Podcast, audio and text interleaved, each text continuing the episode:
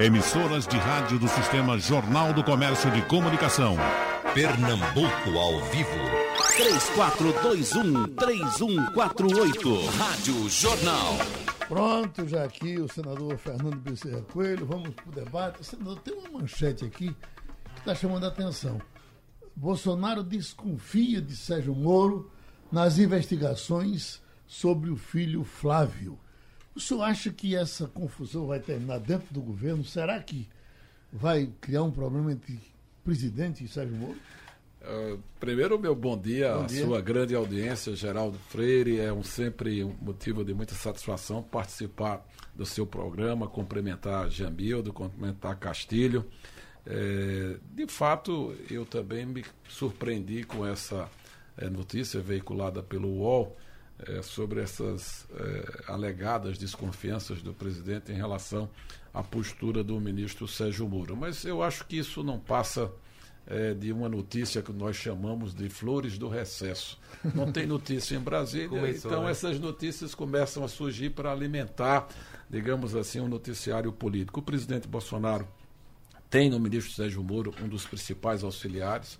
Eu gostaria de destacar como balanço desse primeiro ano do governo a aprovação do pacote anticrime que foi solicitado pelo ministro Sérgio Moro. Eh, das matérias que foram encaminhadas dentro do pacote anticrime, o Congresso aprovou mais de 75%, assim como também foi o caso da reforma da Previdência, assim como foi também o caso da reestruturação da carreira militar. Portanto, as principais eh, medidas que foram encaminhadas pelo governo federal, elas mereceram o apoio e a aprovação do Congresso Nacional. Portanto, o governo Bolsonaro tem dois grandes pilares, é o ministro Sérgio Moro e é o ministro Paulo Guedes. Eu acho que eh, nós temos aí, eh, ao fechar o ano, eh, o Brasil com a menor taxa de juros da sua história, o Brasil com a menor taxa de inflação da sua história, o emprego voltando a aparecer. Os dados do CAGED de novembro surpreenderam. Nós estamos com mais de 900 mil empregos gerados esse ano. E todas as expectativas é de que nós teremos um ano de 2020 muito melhor do que o ano de 2019. As projeções eh, dos analistas, dos economistas-chefes das diversas instituições financeiras apontam para um crescimento do Brasil entre 2% e 3%. Então, isso quer dizer que no próximo ano vai ter mais emprego, vai ter mais renda para os brasileiros. Portanto, eu acho que o balanço eh, desse primeiro ano do governo Bolsonaro é muito, muito positivo. O ministro, o senador, e a gente tem, aprendeu com o passar dos tempos que os ministros, em geral, têm pouco acesso a esse tipo de investigação, né? Elas, em geral, nascem pela própria Polícia Federal. Não, no caso aí específico, Público. no caso específico aí é uma investigação que está sendo feita pelo Ministério, Ministério Público, Público. do Rio de Janeiro. Aham. Então não tem nenhum tipo de participação ou, ou possibilidade de, de qualquer tipo de influência por parte do ministro Sérgio Moro. Já viu do Melo? É, acabou de sair um comunicado da Sete Brasil fazendo um acordo com a Petrobras, ou a Petrobras com a Sete Brasil, uma empresa que estava enrascada lá atrás com a Operação Lava Jato. Eu queria pegar isso como mote para lhe perguntar sobre a questão dos estaleiros, a questão do desenvolvimento em Pernambuco, ou no Nordeste de maneira geral. Quando ah, Eduardo era vivo e fez composições com ah, Lula, veio um monte de investimento, mas depois eles acabaram se perdendo. Eu sei porque eu vi de assessores seus lá atrás, sua ideia era muito fortemente com o governo, o novo governo, retomar. E isso acabou não acontecendo. O que é que vai acontecer? Porque, inclusive, isso tem um impacto muito forte na questão do emprego localmente. E, e o empresariado também se ressentiu enormemente. Haja visto que muitos acreditaram que seria uma indústria perene, investiram fortemente e acabaram tomando na cabeça, né? Ô, Jamildo, a sua pergunta eh, me dá a oportunidade de fazer aqui um comentário que vai muito em linha eh, da, daquilo que foi dito pelo empresário João Carlos Paz Mendonça eh, durante essa semana. Ele, que é um grande empresário com atuação em Fortaleza, Salvador e em Recife, ele constatando a perda de ritmo da economia de Pernambuco quando comparado com o Ceará e com a Bahia. Né? E ele, ali na entrevista, para mim foi uma declaração de amor ao Recife, uma declaração de amor a Pernambuco, e fazendo, portanto, uma observação no sentido de que a gente, nós que somos lideranças políticas do Estado, a gente possa, de fato, encontrar o rumo da prosa, porque Pernambuco perdeu o rumo da prosa nesses últimos cinco anos. E eu gostaria de trazer uns dados aqui que é importante para os que estão nos ouvindo, Geraldo, poder refletir. De 2007 a 2014, portanto, na gestão de Eduardo Campos, nos dois governos de Eduardo Campos, Pernambuco liderou os investimentos no Nordeste. Foram aproximadamente 15 bilhões. Ceará também veio colado com Pernambuco, com 15 bilhões. E a Bahia veio um pouco atrás, com 14 bilhões. Entra Paulo Câmara. É, de 2015 a 2019, até outubro, são os dados que eu tenho até outubro, a Bahia lidera com 13 bilhões e 600 milhões. O Ceará vem logo atrás com quase 11 bi. E Pernambuco, menos de 6,5. Olha, estou falando que Pernambuco, que liderou os investimentos públicos no Nordeste, nesses últimos cinco anos, ele é o terceiro e um terceiro longe. E um terceiro longe. E o que é que isso reflete? Isso reflete nos dados de emprego. Eu também trago as mesmas estatísticas. De 2007 a 2014, Pernambuco gerou 324 mil empregos. Quem gerou mais foi o Ceará, 382. E a Bahia gerou um pouco mais do que Pernambuco, 344. Em 2015, quando a economia brasileira se desacelera e quando Pernambuco perde o ritmo do investimento público, olha o que acontece. Pernambuco bota para fora, para o olho da rua, 170 mil trabalhadores. A Bahia botou 111 e o Ceará apenas 68. Ou seja, o investimento público, quando ele não ocorre, a gente sente na tradução, na tradução da geração do emprego. Então, Pernambuco, por ter perdido o ritmo, não fez o dever de casa. As finanças de Pernambuco não estão equilibradas. Agora há pouco você me deu uma notícia: a Petrobras pagou 440 milhões, senão não ia pagar a folha. Está sendo aplicado hoje. Senão não ia ser pago a folha. E aí, Cadê a discriminação? Esse pessoal do PSB é bom em desculpa. Tudo tem uma desculpa. É o governo federal que persegue. Os dois governos da Bahia do Ceará do PT. Foram adversários de Michel Temer, são adversários de Bolsonaro, mas eles estão com ritmos de investimento muito maior do que Pernambuco. Pernambuco que estava ali liderando, que se nivelava. Pernambuco hoje, nesses últimos cinco anos, não investe sequer não investe sequer aqui o dado de investimento que eu passei aqui para você. Permitação à parte. Não está investindo metade do que a Bahia. Pernambuco não investe metade do que a Bahia e investe 60% do que o Ceará está investindo. Então nós estamos sofrendo muito, a economia pernambucana está sofrendo muito. Agora, no ano de 2019, está voltando o emprego. Né? Mas a Bahia está liderando com 33 mil novos empregos, o Ceará com 13 mil e Pernambuco vem em terceiro com 12 mil e pouco. Senador, eu queria pegar, eu queria pegar exatamente o que o senhor diz aí, é, quando diz o seguinte: o Pernambuco teve essa performance em função do investimento público. É o que está. Não, esses, senhor, dados, esses dados são dados dos recursos Sim. que passam pela Tesouro Estadual. Certo. Convênios, certo. empréstimos é, que bem, foram captados bem, e transformados mas, como em o senhor disse aí, o Pernambuco, quando o senhor defendeu o investimento público muito forte, Pernambuco foi o estado, esse crescimento decorre da performance do investimento público. Em parte. E outra parte dos investimentos certo. que Pernambuco recepcionou, como a JIP, como a refinaria, é. como Mas, os estaleiros. Bem, o investimento público é o que mais sofreu. Nós estamos perdendo é, é, a questão da, da, refinaria, nós perdemos estaleiros, nós perdemos. Então, não, essa não, performance. Não, a refinaria, desculpa, desculpa não, interromper para discordar. A refinaria, nós, nós implantamos ela pela metade, e agora Sim. ela vai ser privatizada e vai vir a segunda parte Sim, dela. Eu o que eu quero dizer é o seguinte: a performance, de, a, a performance de Pernambuco decorreu basicamente, ou pelo menos fortemente, em função dos investimentos públicos. Claro que tem a JIP. Então, e isso talvez possa explicar por que Pernambuco é, é, teve a, a, perda de emprego. Por quê? Porque no, no, volume de emprego que o senhor disse aí, nesse período, Pernambuco foi o estado que mais gerou por força do setor público. A minha pergunta é, é o Estado vai estar condenado a só depender do investimento público ou esse posicionamento político que o governador tem em relação ao governo federal tem atrapalhado? Porque, veja bem, como o senhor disse, a, a, a parte desse investimento, a performance de Pernambuco, o Ceará não teve um investimento público que Pernambuco teve em função desses três grandes. Teve uma parte, mas não teve tanto. A Bahia teve, mas não teve tanto. Então é que nós estamos condenados a só crescer com investimento não. público? Castilho, o, os dados que eu trago é justamente para desmistificar, porque muita coisa foi plantada aqui. De 2007 a 2014, o investimento público feito pelos governos estaduais foram praticamente equivalentes.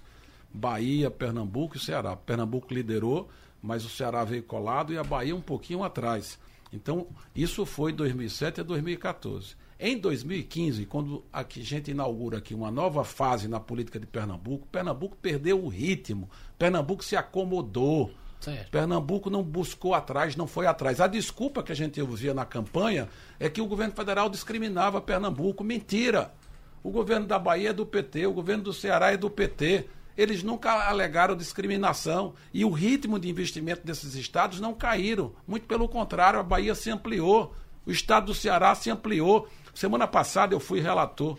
Eu aprovei um empréstimo de um bilhão para o estado do Ceará. Pernambuco não pode nem tomar empréstimo, é. porque não tem nota de crédito. Por que não tem nota de crédito? Porque não fez o dever de casa. As finanças de Pernambuco estão muito mal administradas. Isso está ficando visível para a sociedade de Pernambuco. E é por isso que eu acho que nós estamos no fim de um ciclo político. Porque esse ciclo político está se esgotando.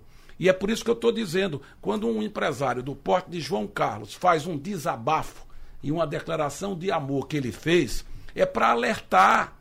É para alertar a sociedade que nós não podemos nos acomodar.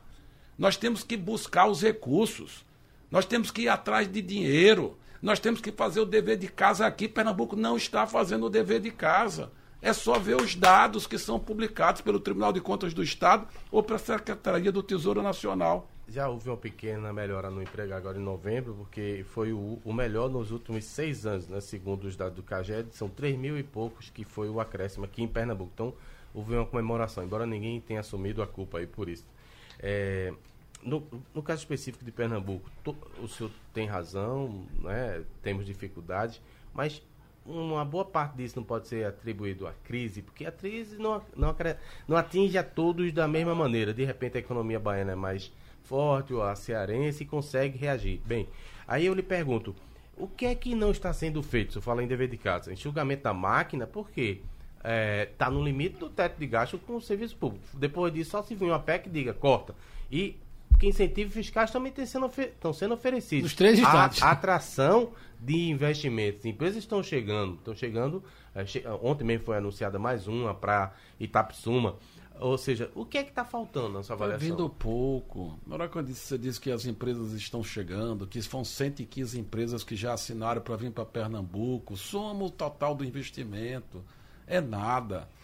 Na realidade, nós não temos um grande projeto, nós não temos um rumo. Olha, deixa eu falar aqui uma coisa para vocês. Vocês sabiam que está sendo feita uma ponte entre Salvador e Itaparica? Sim, com chineses. Uma ponte de 12 quilômetros. Com chineses. E nós temos aqui um arco metropolitano tá, tá. que está enterrado, que a gente não anda no Recife, nem anda na região metropolitana. Eu pergunto, Senador, só, uma é questão, tá só uma questão, é uma tá ponderação. Isso? Tem um processo de licitação dessa ponte. Não, é uma não, concessão da licitação, mas não. Tá, mas não foi feita ainda. Pelo amor de Deus, isso foi licitado na Bolsa de Valores de São Paulo, um grupo chinês ganhou, numa parceria pública privada. A obra está começando, está licenciado, já tem um pré-licenciamento. Cinco anos para a obra ficar pronta. Eu quero saber qual é o grande projeto de Pernambuco. Eu quero saber como é que vai dar conta aqui do tráfego da região metropolitana. O pior trânsito do Brasil é do Recife. A maior taxa de desemprego, a capital da maior taxa de desemprego no Brasil é Recife. Será que a gente não vai é, ter, é, de, pelo cerimônia de começar a debater a sério isso? É por isso que eu acho. Aqui é muito bom de desculpa. É, a, a culpa é de Bolsonaro, a culpa é de Michel Temer, a culpa é de Dilma. Né? Pernambuco foi perseguido por Dilma, foi perseguido por Temer, foi perseguido por Bolsonaro. Mentira! Está aí o dinheiro da Petrobras. O acordo que o governo do Estado fez, não houve nenhuma interferência, nada. Está aí o dinheiro que o governo do presidente Bolsonaro deu para o Ceará. Mas... Zero. Zero. O problema é que nós estamos enfrentando muitas dificuldades. Essa é que é a realidade. Não dá mais para enganar. Está aí as pesquisas de avaliação mostrando que a avaliação do governador não é boa, que a avaliação do prefeito do Recife não é boa. Esgotou. Agora, temos que abrir um debate para poder ver quais são as alternativas é, para o processo de renovação. Ter novos quadros, novos nomes que possam surgir e que possa de... dar um rumo diferente o... a Pernambuco. Porque esse casa. rumo que está aí, nós estamos ficando para trás. João Carlos disse isso, que Pernambuco e Recife está ficando para trás, porque ele está vendo e está comparando. Né? E nós estamos trazendo aqui os números. Então não, não, não fui eu que inventei, não. Esses são os números Senador, da Secretaria do Tesouro Nacional. Senador, e qual é o dever de casa que o senhor disse aí? Enxugamento da máquina? O que é que o senhor chama. Aumento como... já não pode mais, é. já é 25% qual, o, o, o, o que seria isso? Porque, veja bem, esse é um discurso, é um discurso natural. O, o senhor está na oposição, é, é perfeitamente justificável que se faz isso. Mas veja bem, qual é a proposta da Bameritos? Qual é a proposta de dizer assim? Nós vamos discutir por onde? Começar por onde? Por onde? A primeira coisa, se você pegar os dados do governo de Pernambuco, você vê que a administração, a gestão fiscal de Pernambuco não é boa. A despesa de pessoal cresceu muito, né? o custeio da máquina cresceu de forma excessiva e a capacidade de investimento de Pernambuco se reduziu muito. Então tem um problema de gestão forte. Forte. Depois não tem projeto. Depois não tem projeto. Qual é o projeto que nós estamos brigando para viabilizar? A doutora do Agreste não começou nesse governo já vem do governo de Eduardo. É a grande obra hídrica do interior. O governo federal está fazendo a maior obra hídrica do Nordeste em Pernambuco. O governo de Bolsonaro desembolsou esse ano 500 milhões. Só Bolsonaro está investindo mais do que o governo de Pernambuco. Isso é ridículo. O governo de Bolsonaro está investindo em Pernambuco mais do que o governo de Pernambuco. E Pernambuco é a segunda mas, economia mas, do Nordeste. Mas não é normal que o governo federal invista mais do que o Estado? Não. É, não, é, o Estado, não, no seu entendimento, não, é, o claro Estado que tem que investir mais? Claro, o Estado tem que ter capacidade de levantar recursos, Sim, de empréstimo, de convênio. Como se ele não tem? tem? Como não tem? Ele está proibido. O senhor, o senhor mesmo ele disse não, aí que e isso não, é verdade. Ele, ele não pode tomar financiamento. Ele não pode tomar financiamento por causa da gestão fiscal dele dos últimos cinco anos. Sim, tudo Sim. bem. Mas veja bem, então ele não vai poder investir. Então, então Sim. Nós temos que pagar algum, algum preço né, pela má gestão. Então, tá certo. E tem que chamar a atenção dos pernambucanos. Então, veja bem, se ele não trocar pode... isso que está aí. Ah, tá certo. Como é que você quer que ele tome?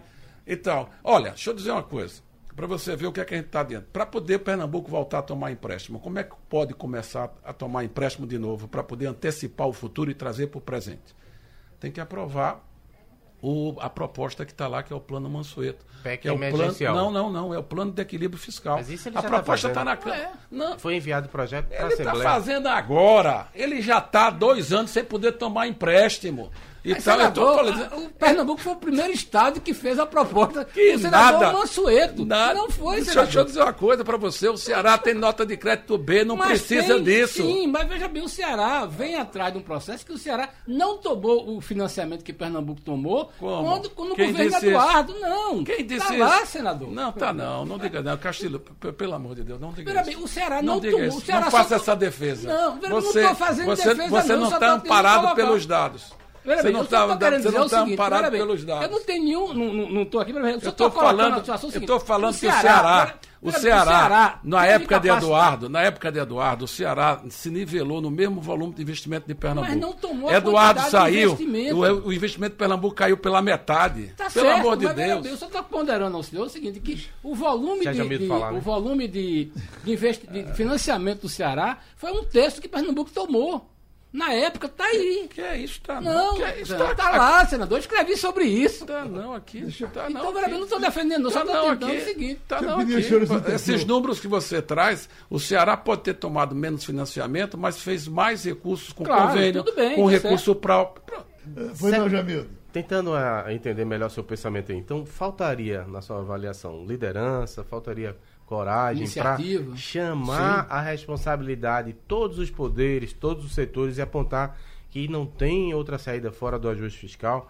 Uh, no caso, uh, vem cortes por aí com a reforma da Previdência, porque o que foi apresentado foi só um, uma antessala na Assembleia. Mas vai vir corte realmente, tem que vir esses claro cortes. Claro que tem que vir. É só analisar. É isso que eu estou dizendo. Não estou querendo fazer aqui nenhum discurso mais ácido, nenhuma crítica mais exagerada. É só analisar o balanço de Pernambuco para perceber que nos últimos cinco anos Pernambuco foi se deixando levar para uma posição de acomodação, de uma posição de falta de projeto, de garra, de luta para poder trazer os investimentos para o nosso Estado, no sentido que a gente possa ter uma perspectiva de um futuro melhor. Eu chamo a atenção para isso. Por exemplo, os dados do PIB de Pernambuco nos últimos quatro anos, eles são positivos. Eu não estou aqui é, querendo ser o crítico do crítico. Eles são positivos, então, inclusive superiores ao do Ceará e o da Bahia. Mas esse PIB de Pernambuco é fruto dos investimentos que nós conquistamos lá atrás. É fruto da JIP, da expansão da JIP, é fruto da refinaria, é fruto da petroquímica Suap que foi vendida e que agora está funcionando a 100% de carga.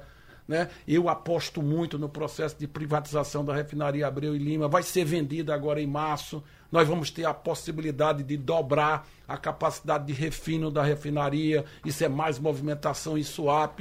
Mas nós estamos precisando de investimentos em infraestrutura.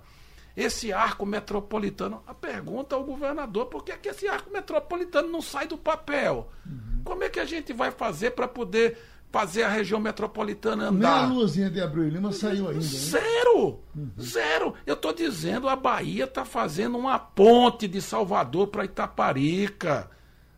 Está trazendo capital privado chinês, uma parceria pública-privada grande, 5 bilhões. Poxa, a gente tem que começar a eleger os nossos projetos. Os nossos projetos para poder tocar e dar é, expectativa, esperança aos pernambucanos. Senador, acha... Como nós entramos muito cedo na política, me diga o seguinte, por gentileza, como é que está o MDB em Pernambuco. Olha, e, totalmente pacificado. aproveitar e comentar, porque o Armando Monteiro já soltou uma nota criticando sua sugestão de colocar o nome de Raul Henri como um dos candidatos, achando que é muito cedo, eu, né? Eu não entendi como crítica, não. não. Eu, acho, crítica, não. eu acho que ele tem preferência por outros nomes. Agora eu estou fechado com o nome de tem Raul. preferência pelos seus. Eu tenho preferência pelo nome de Raul. E respondendo, Geraldo, o MDB está pacificado, está unido. Uhum. Né? Nós estamos fazendo um trabalho de mobilização grande no partido. Estamos já com mais de 100 candidaturas a prefeitos eh, nas diversas regiões de Pernambuco, Sertão, Agreste, Mata, região metropolitana, mas é evidente que o centro político do Estado é o Recife e estamos fazendo um trabalho a partir da Executiva Nacional. A única capital do Nordeste que o MDB tem chance de disputar é Recife. Nós não temos chance em Salvador, nós não temos chance em Fortaleza, mas em Recife eu, como entendo que estamos vivendo o final de um ciclo político, acho que vem vir uma grande renovação na política de Pernambuco. Acho que Raul é um nome preparado, é um nome que foi vice-governador, foi secretário municipal, secretário estadual, deputado federal, tem uma marca. Né? Mas ele arrasta Jarbas para a oposição? Eu, eu, tive uma conversa com Jarbas. É, Jarbas, na realidade, me disse que se Raul for candidato, o candidato dele é Raul. Então nós estamos trabalhando é para Raul se animar, Raul se convencer de que essa é uma postulação interessante que Raul pode encarnar esse sentimento de renovação e de mudança, né?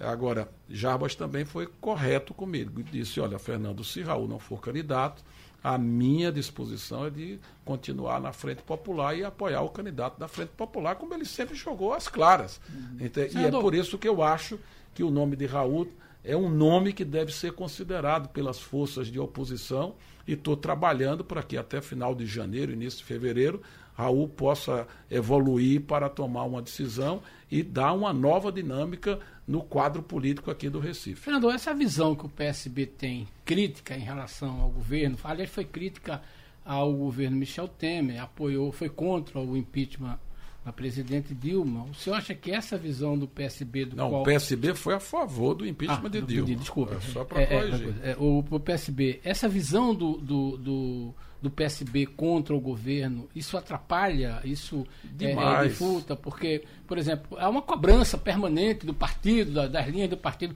O senhor acha que é, impede que o Estado possa ter performances, por exemplo, atitudes como a do PT, pragmáticas do PT e do PSB, isso é, uma, é na Bahia e no Ceará? É, Castilho, o partido números, puxa para baixo? O, o, os números revelam isso. Na realidade, eu trouxe aqui uns números para poder fazer uma reflexão. Os governos do Ceará e da Bahia são, são governos petistas, né? são governos de oposição ao governo federal. Mas isso não impede é, que eles se movimentem, que eles se articulem, que eles possam pleitear e viabilizar os seus pleitos junto ao governo federal. É o que a gente tem visto, é o que a gente tem assistido. Eu Pernambuco vejo, pede pouco ao governo federal? Eu acho que eu acho que pede pouco, não tem bons projetos, entendeu?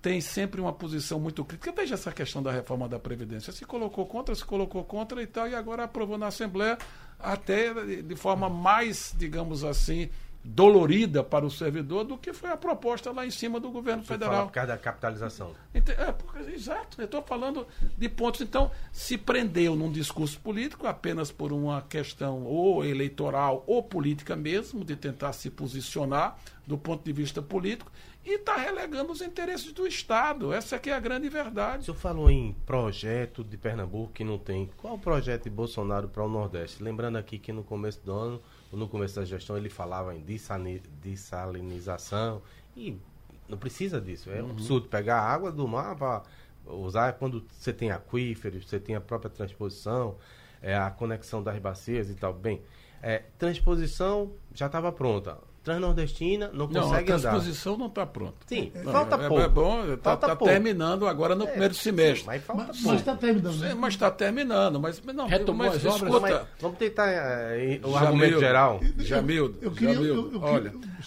Eu, queria o senhor fizesse um levantamento da transposição, porque vai sair mesmo, ela, ela termina então A transposição está tá fluindo, a água de São Francisco está fluindo no eixo leste e está uhum. tirando todo o estresse hídrico da Paraíba, porque ela vai, corta Pernambuco e cortando Pernambuco chega no sul de Boqueirão, que abastece ali Campina Grande. Então, uhum. o, a funcionalidade do eixo leste está pronta. O que é que nós pernambucanos precisamos é concluir o ramal do Agreste. O ramal do Agreste ficou aí parado, só foi tomado no governo Michel Temer, que foi apedrejado, uhum. apedrejado aqui pelo governo de Pernambuco. Mas quem licitou a obra do ramal do Agreste, que é a obra mais importante, porque tira a água de São Francisco do eixo leste para poder jogar dentro da adutora do Agreste, foi Michel Temer. E agora o presidente Bolsonaro é quem mais vai gastar. Michel Temer licitou, começou a obra, não gastou nem 100 milhões, e esse ano o Bolsonaro gastou 500 milhões. Uhum. Tem 2.500 pessoas trabalhando ali em Sertânia, entre Sertânia e Arco Verde. Ótimo. É, o, o presidente Bolsonaro vai lá em fevereiro visitar a obra essa é uma obra que precisa ter muita visibilidade e os pernambucanos saberem do tamanho da obra que o presidente está no toda a transposição. Bom, aí a transposição vai ficar pronto o eixo norte agora no primeiro semestre. Uhum. Agora a água, porque ela vai ser bombeada até encher para poder chegar no final do eixo do norte do, do ramal norte para chegar no Ceará e na Paraíba, porque a Paraíba é servida pelos dois eixos é, e se prevê que seja no final do próximo ano, início do ano seguinte, 2021. Retom. Agora, a transposição tem muitas obras, digamos assim, que se desdobram a partir da transposição. É o ramal do Agreste, é a doutora do Agreste, é o ramal do Entremontes, por exemplo. Eu sou sertanejo.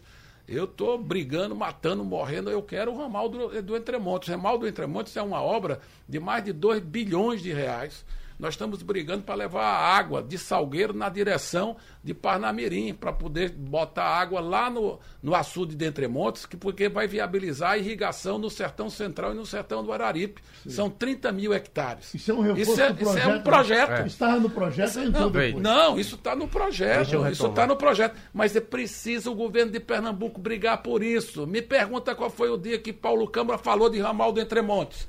Será que vocês sabiam que tem um ramal de Entremontes para poder tocar e tal? Está sabendo agora. Então tem uma série de obras que você precisa colocar na carteira, que precisa ir brigar, que precisa ir atrás de dinheiro, Com que certeza. precisa sensibilizar o governo federal.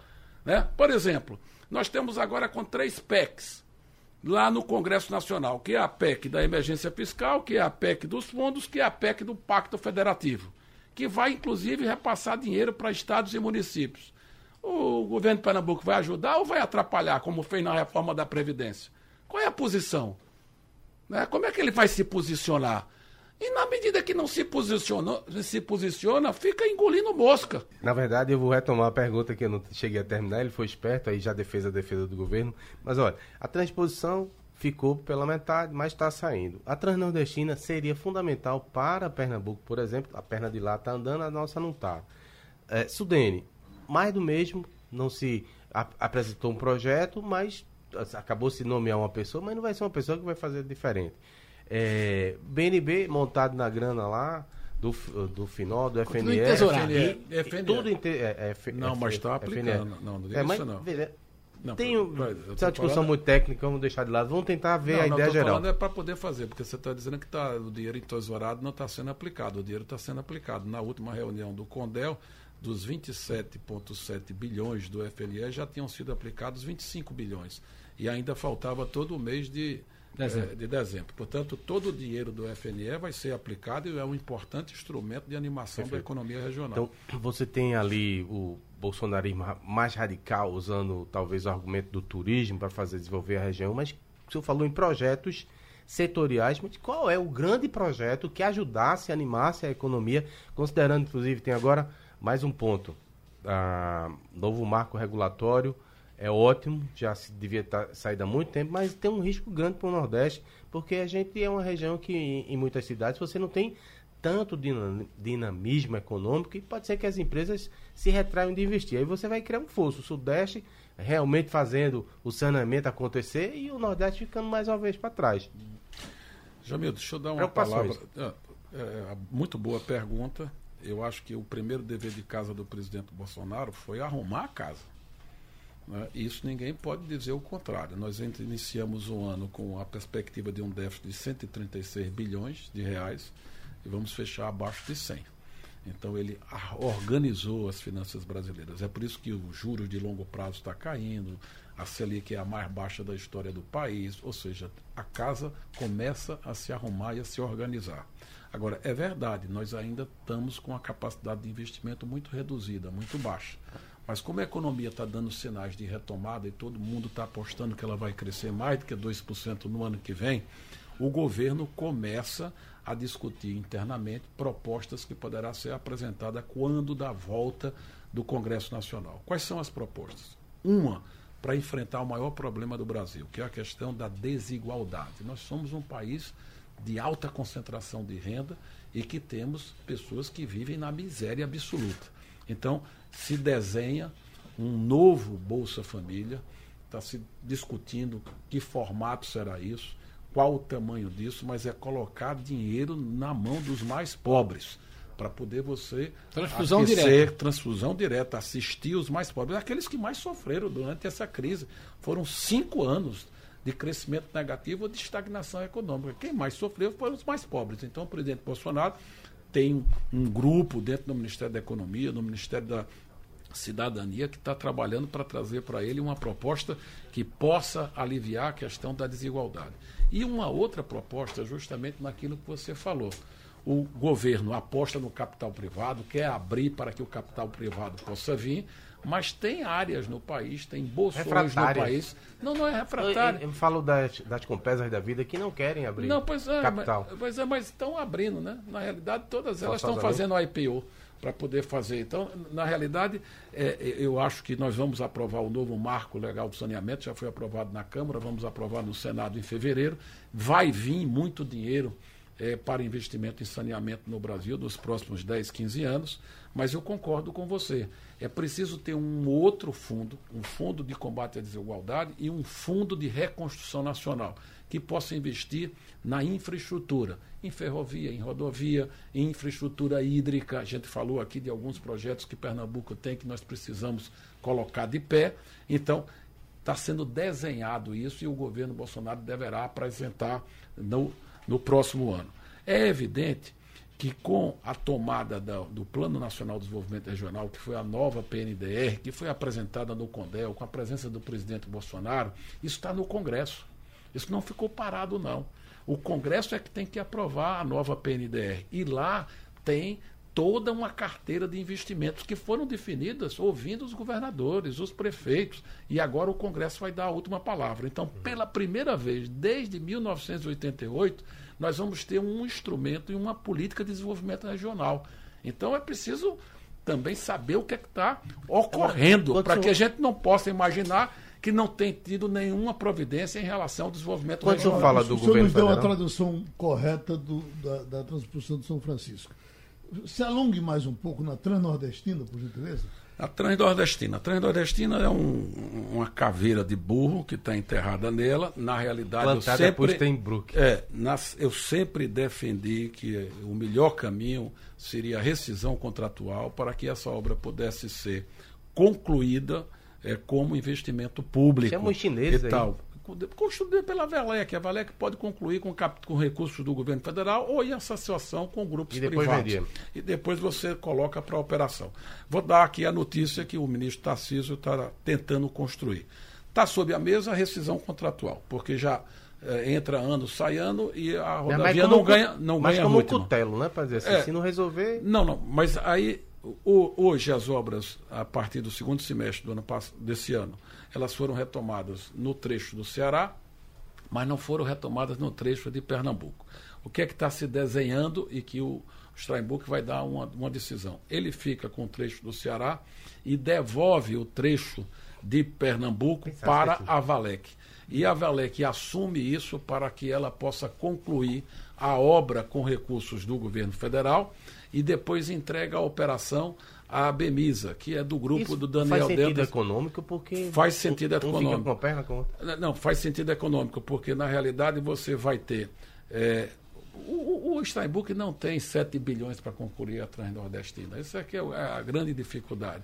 E é, se ele ficar com uma parte e um outro grupo ficar com outra, você pode viabilizar isso. Mas eu estou repetindo, é já um esforço para evitar a rescisão contratual.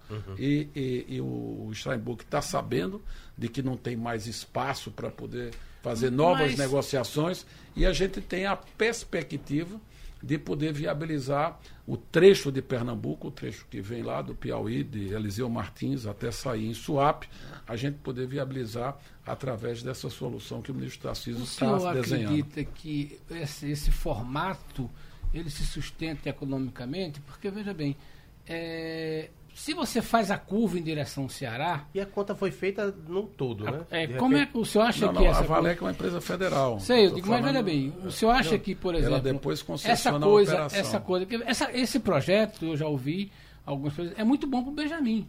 Mas será que é bom para o estado de Pernambuco? É, é aquela história. Se bem que Bom para Pernambuco é terminar a ferrovia. é bom para terminar. O senhor acha que é, essa é rescindindo, a que devolvendo, devolvendo a perna de Pernambuco? Claro. Senhor acha que a Valep termina Não, e se, se a Valec assumir, ela vai terminar. Ela termina. E aí Como você- a Valec tá, assumiu a Norte e Sul e terminou. Certo. E depois Mas a agora gente- foi A concessionada gente já tá no para a prejuízo. empresa Rumo. Mas a gente já está no prejuízo porque eles vão ter a perna lá funcionando e a gente tem aqui mancando ainda. Não, é isso que eu estou dizendo. O- Tudo Não que tem nós- como chegar junto. Claro Tem? que tem, mas peraí, peraí não, vamos, vamos a- Tá acabar com o pessimismo e, e torcendo para baixo feito caranguejo.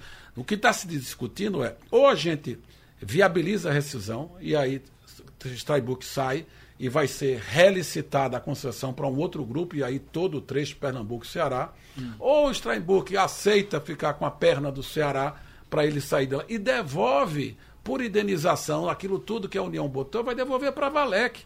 Então a Valec vai terminar a obra. E aí o governo federal tem que assumir o compromisso de concluir a obra no mesmo prazo que vai ser concluído o trecho do Ceará. Eu estou dizendo assim, ação política resolveria isso? claro, né, tem que mobilizar a bancada federal, tem que acompanhar, tem que estar em cima. Mas, perdão, mas né? como é que pode ser no mesmo prazo se eles já começaram e já estão adiantados? Não, porque tem muita coisa para fazer lá. A previsão para terminar lá é 22, 23, que é no mesmo período do daqui.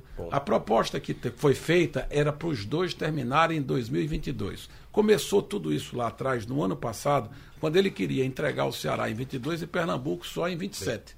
Aí se discutiu, ele fez uma proposta para poder retomar e ficar os dois em 22. Então, se a Valec for assumir, terá que eh, concluir no mesmo Tem período. uma máxima prazo. no mercado financeiro que diz, dependendo do combustível, do combustível até tijolo voa. Então, tiver verdade. combustível. E João Campos, Eu como prefiro- candidato. Não, eu prefiro não comentar, porque João Campos é um, o, o candidato da- das forças governistas, né? Acho que eh, as forças governistas estão enfrentando um forte desgaste, tanto o governador quanto o prefeito Geraldo Júlio. né? E eu, eu acredito que tem uma chance grande das forças de oposição ao prefeito se sagrarem vitoriosas nessa eleição do Recife. Eu, eu torço e estou trabalhando para que a candidatura de Raul Henrique possa ser viabilizada. Olha, o nosso tempo voou, senador. A gente lhe agradece essa passagem por aqui de novo. E a gente se encontra certamente muitas vezes. Muito obrigado, Muito obrigado Geraldo. Um Feliz Natal para você e para todos aqui do, do Sistema Jornal do Comércio. Pronto. Sugestão ou comentário sobre o programa que você acaba de ouvir, envie para o e-mail ouvinte@radiojornal.com.br ou para o endereço Rua do Lima 250, Santo Amaro, Recife, Pernambuco.